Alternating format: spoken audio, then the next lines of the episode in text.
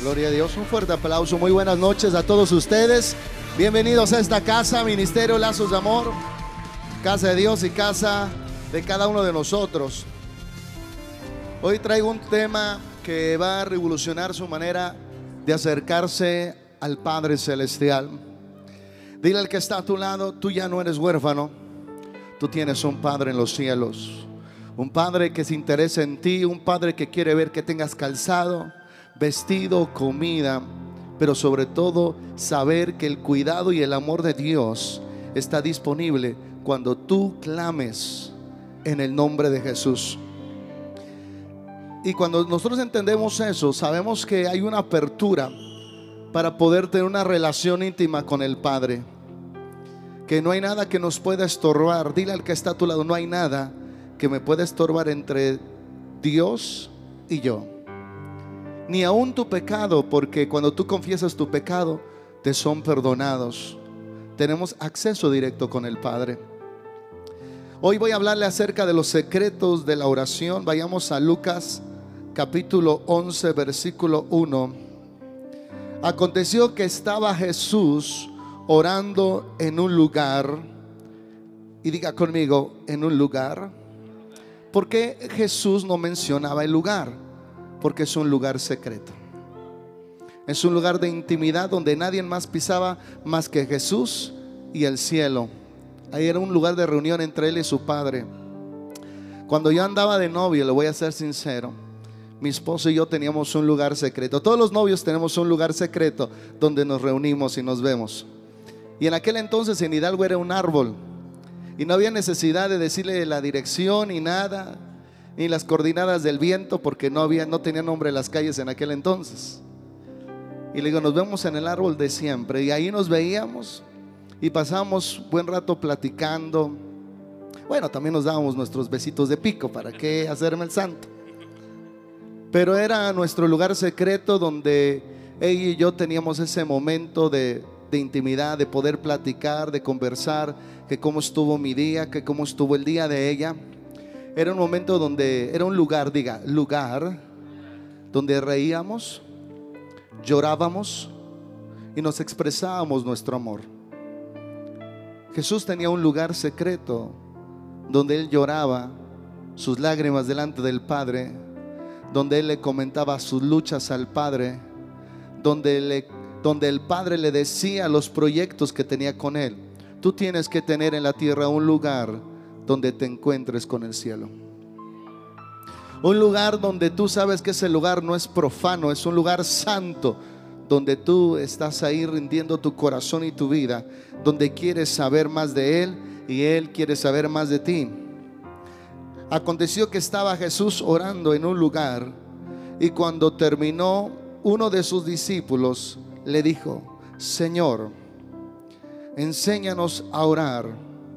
Lo que estaba diciendo este discípulo era, enséñanos los secretos de la oración. ¿Cuántos discípulos de Jesús quieren aprender los secretos de la oración? ¿Cuántos quieren tener la misma respuesta que Jesús tenía cuando él oraba? ¿Cuántos quieren tener la misma respuesta que Jesús tenía cuando él clamaba? Pues tenemos que conocer esos secretos y saber las cosas que Dios tiene para nosotros. Dice, Señor, enséñanos a orar como también Juan enseñó a sus discípulos. Vamos a definir conceptos. Diga secreto, información retenida, noticia o conocimiento que se mantiene reservado y oculto. Eso significa secreto. Oración, diálogo entre lo divino y lo humano. Entonces, al entender estos dos conceptos, secreto y oración, podemos decir que es el lugar donde Dios tiene reservado para los que le aman y los que le buscan cosas sobrenaturales, información que ningún otro ser humano tiene acceso. Bendiciones donde nadie tiene acceso más que aquel que anda buscando al Padre en espíritu en verdad. Yo no sé a quién le estoy hablando. Yo tal vez está, está a gusto con la vida que tiene, pero el cielo tiene más que, que ofrecerle, que más darle. Pero tenemos que entender nosotros que esos secretos están reservados para los que oran en intimidad con el Padre. Por eso usted ve que la gente no cambia. La gente no ora, la gente se queja con Dios. Orar es reconocer que los atributos de Dios están a tu disposición. Dios es justo. Y cuando tú dices, Padre, hazme justicia, la justicia de Dios entra en acción. Cuando dices, Padre, santifica mi espíritu, mi alma y mi cuerpo, Él te santifica porque es su atributo. No le digas a Dios cuán pecador soy. Dile al pecado cuán santo es tu Dios, que cuando Él te toca, Él limpia tu inmundicia, Él quita tu pecado, Él limpia tu maldad. Tú tienes que saber que cuando oras estás haciendo que el atributo de Dios opere en tu vida. No le digas a Dios cuán grande es tu necesidad. Dile a tu necesidad cuán grande es tu Dios. Qué tan poderoso es tu Dios. Qué tan proveedor es tu Dios. Qué tan infinito es tu Dios. Qué tan eterno es tu Dios. Tú tienes que orar desde los atributos de Dios y no desde tu situación raquítica. Tú no tienes que decirle a Dios, mira Dios mi cáncer. Dile al cáncer, mira mi Dios, mi sanador, mi libertador. Él es el que me va a sanar y me va a liberar de tus garras, cáncer, diabetes, leucemia.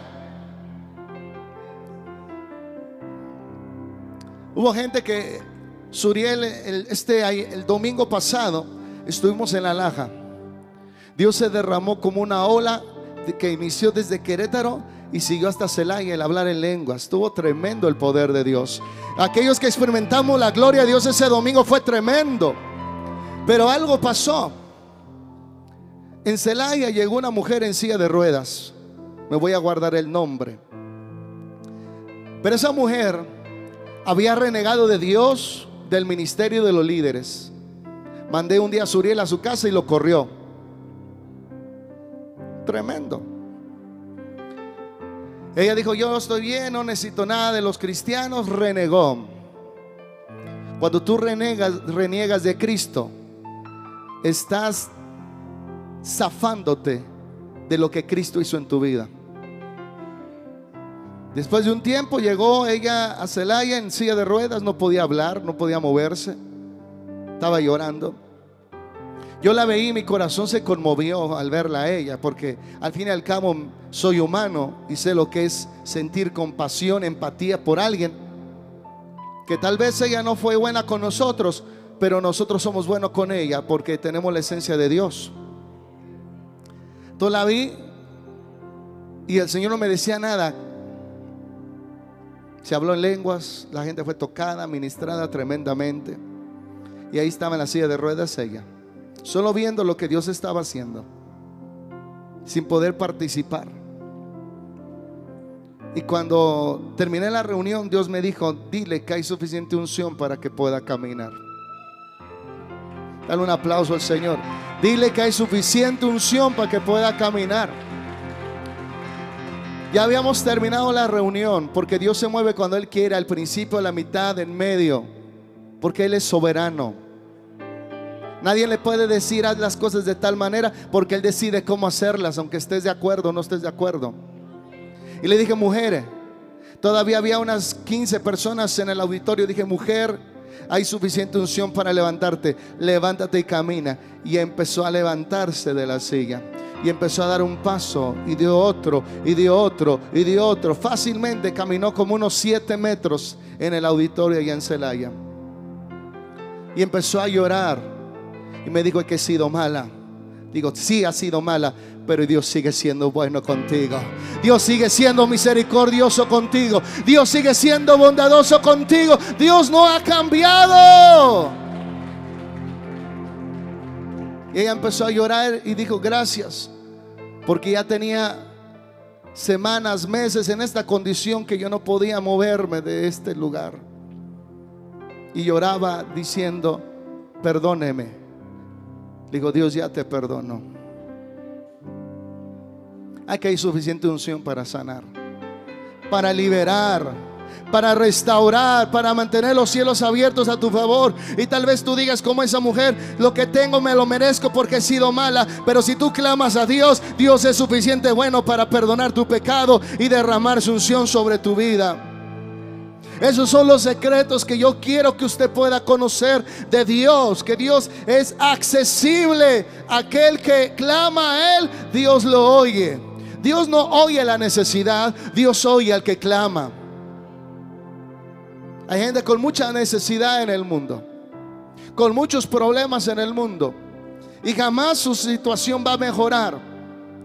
Porque la única manera de mejorar es interactuar con el cielo y traer la gloria de Dios en la tierra a través de un clamor y una oración.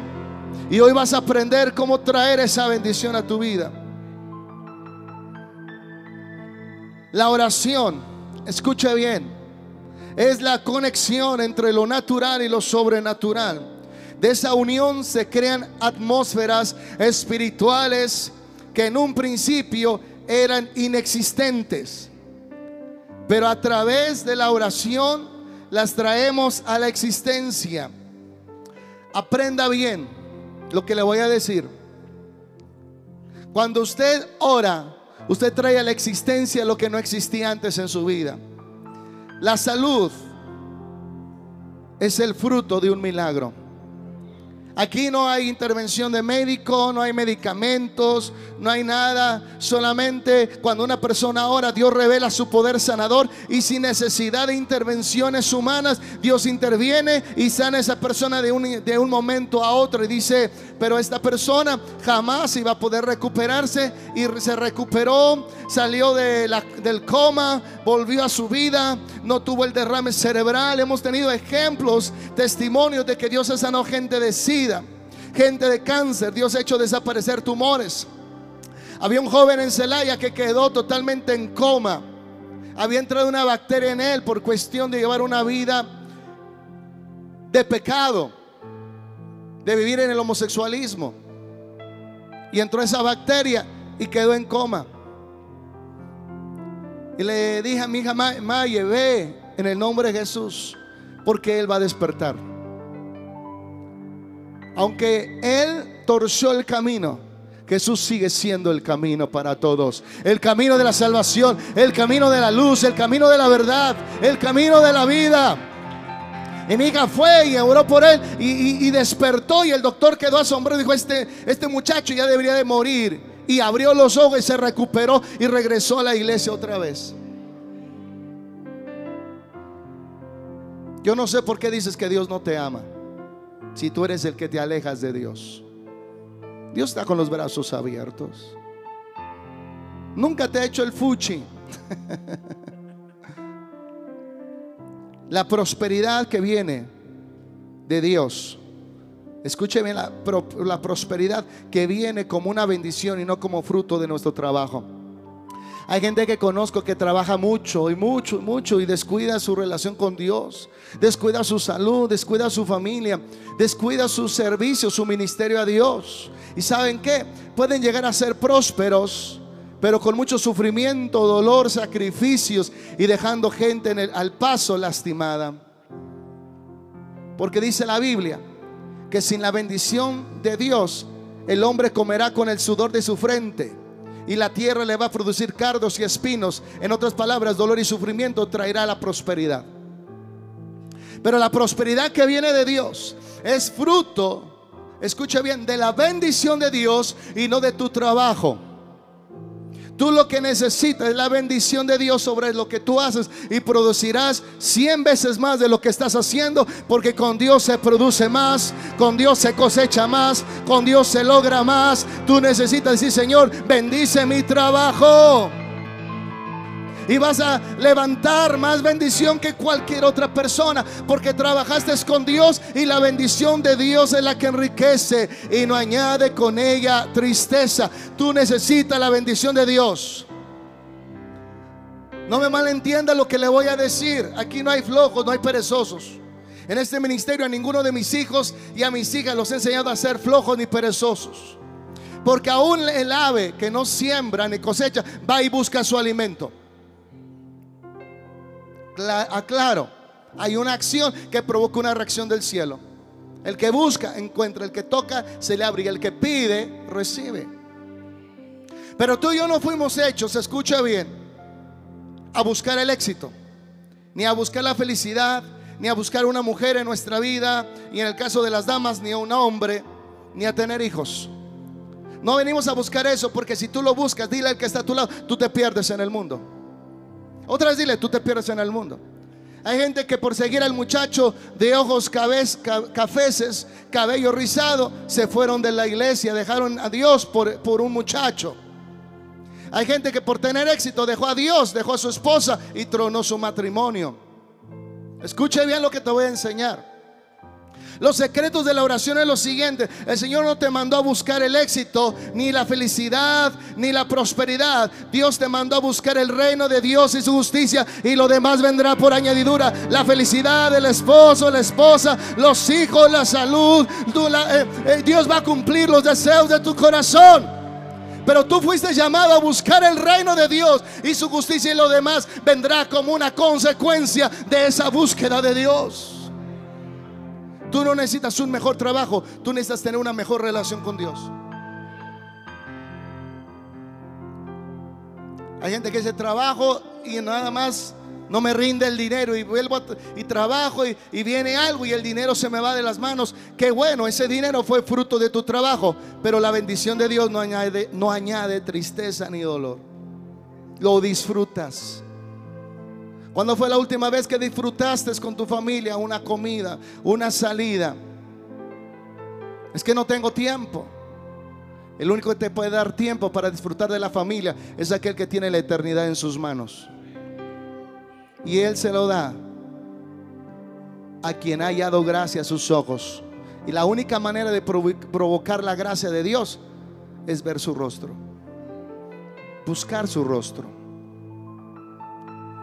Hay salvación cuando oramos. Cuando dices, Padre, reconozco que soy un pecador, entra en mi vida, perdona mis pecados. En ese momento eres salvo por gracia, no por obras. Y algo cambia dentro de ti. Ya no deseas estar en la oscuridad, deseas estar en la luz. A través de la oración vienen los dones, habilidades que no teníamos. Yo no tenía la habilidad de hablar. Yo tenía dislexia, era tartamudo, eh, me daba pena hablar en público. Y ahora vivo de eso. Dios me dio esa habilidad. Yo le dije, Dios, yo no te sirvo, yo quisiera servirte, pero yo no sé hablar. Yo tengo complejos, tengo miedos. Y dijo Dios, yo no te llamé a ti por lo que tú puedas darme o lo que tú puedas hacer por mí. Yo te llamé a ti por lo que yo puedo hacer por ti y lo que yo puedo darte. Se llama la gracia de Dios. Dios nos empodera con el Espíritu Santo y con habilidades que no teníamos. Dios nos dota. Necesitamos, sí Señor, dame la habilidad de hablar, dame la habilidad para hacer los negocios, porque dice Deuteronomio que Él nos da el poder para hacer las riquezas. Pues pidamos ese poder para que el reino se extienda, para que las almas se salven. Y créame que cuando tú inviertes tu dinero en el reino de Dios, Dios invierte sus riquezas en tus cosas. Y la gente se va a asombrar. ¿Cómo es posible que con ese mísero sueldo tengas un carro? Con ese mísero sueldo ya tengas una casa hermosa. Es que no es el sueldo, es la bendición de Dios sobre lo que yo trabajo. Es la bendición de Dios sobre mi casa. Es la bendición de Dios.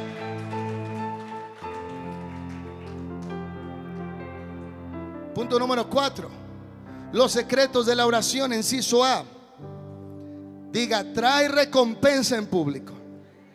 Todo lo que hagas en intimidad con Dios se va a manifestar públicamente. Públicamente. Lo que tú generes en tu intimidad con Dios, la gente lo va a ver. Mire, cuando yo me casé con mi esposa y al poco tiempo la gente ya sabía que mi esposa iba a ser mamá porque le veían la panza. Diga, hubo intimidad. O nunca se embarazó su, su mujer. Tienen cara de que no saben de lo que estoy hablando. Lo que hice en secreto con mi esposa en intimidad, la gente se dio cuenta, sin que yo le dijera que iba a ser papá, todo el mundo me felicitaba. Y el modo de decirle, no, pues, ¿por qué me felicitan esta gente? ¿Qué tiene esta gente que me felicita? Porque se veía. Diga lo que hago en secreto con Dios.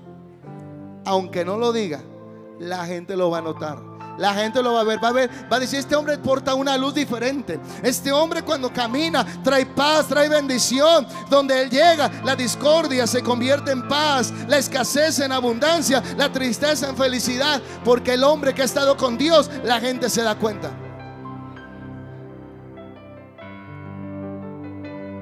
Mire lo que dice Mateo 6:6. Mas tú cuando ores, entra en tu aposento y cerrada la puerta, ora a tu Padre que está en secreto. Mire, ¿dónde está papá Dios? En ese lugar especial entre usted y él. Ese lugar se llama el lugar secreto. Diga lugar secreto. Y tu Padre que en lo secreto, escucha bien, tu Padre que ve en lo secreto, ¿qué es lo que ve Dios? Te voy a decir algo, ¿cuántos quieren una revelación? ¿Están lista para recibir esta revelación? No, sí, sí están listos. Ya hasta me estoy echando para atrás. ¿eh? Bueno, no es porque soy de Guadalajara, me echo para adelante. Pero dice, tu Padre, diga conmigo, que ve en lo secreto, te recompensará en lo público. Dios no oye oraciones, Dios ve oraciones. Dios no oye que necesitas una casa, Dios ya vio tu casa. Dios no oye que necesitas sanidad, Dios ya te vio corriendo, caminando. Dios no oye que, que no puedes tener hijos, Dios ya te vio hasta con dos hijos. Dios ve, ay, ay, ay, yo no sé quién lo está recibiendo. Eh, para Dios, Dios no ve oraciones, Dios, Dios no oye, Dios ve oraciones. Aleluya. Tú dices, Señor, yo necesito un trabajo. Y ya papá te ve con el primer cheque en la mano y dice, esto es de dar a Dios lo que es de Dios. Ya me dieron mi cheque, le voy a dar a Dios lo que es de Dios porque sé que esto viene por haber estado en el lugar secreto con Él. Hay que reconocer a papá. Cada vez que tu diezma se ofrenda, está reconociendo que lo que de ti viene vino de Dios primero. Entonces, ese es el secreto. Tu padre que ve en lo secreto te recompensará en público. Lo que Él ve, lo demás va a ser que lo vean. La bendición que Él ve tan grande para ti va a ser que los demás la vean también. Porque de lo que haces con Dios en público, Dios lo va a hacer que lo vea la gente. Que lo que haces en secreto con Dios va a hacer que la gente lo vea en público. Prepárate. Inciso B. En el lugar secreto se adquiere sabiduría de lo alto. Si tú careces de sabiduría para ser padre, para ser empresario, para ser cristiano, tú necesitas pedirle al cielo en ese lugar, diga, dame sabiduría de lo alto.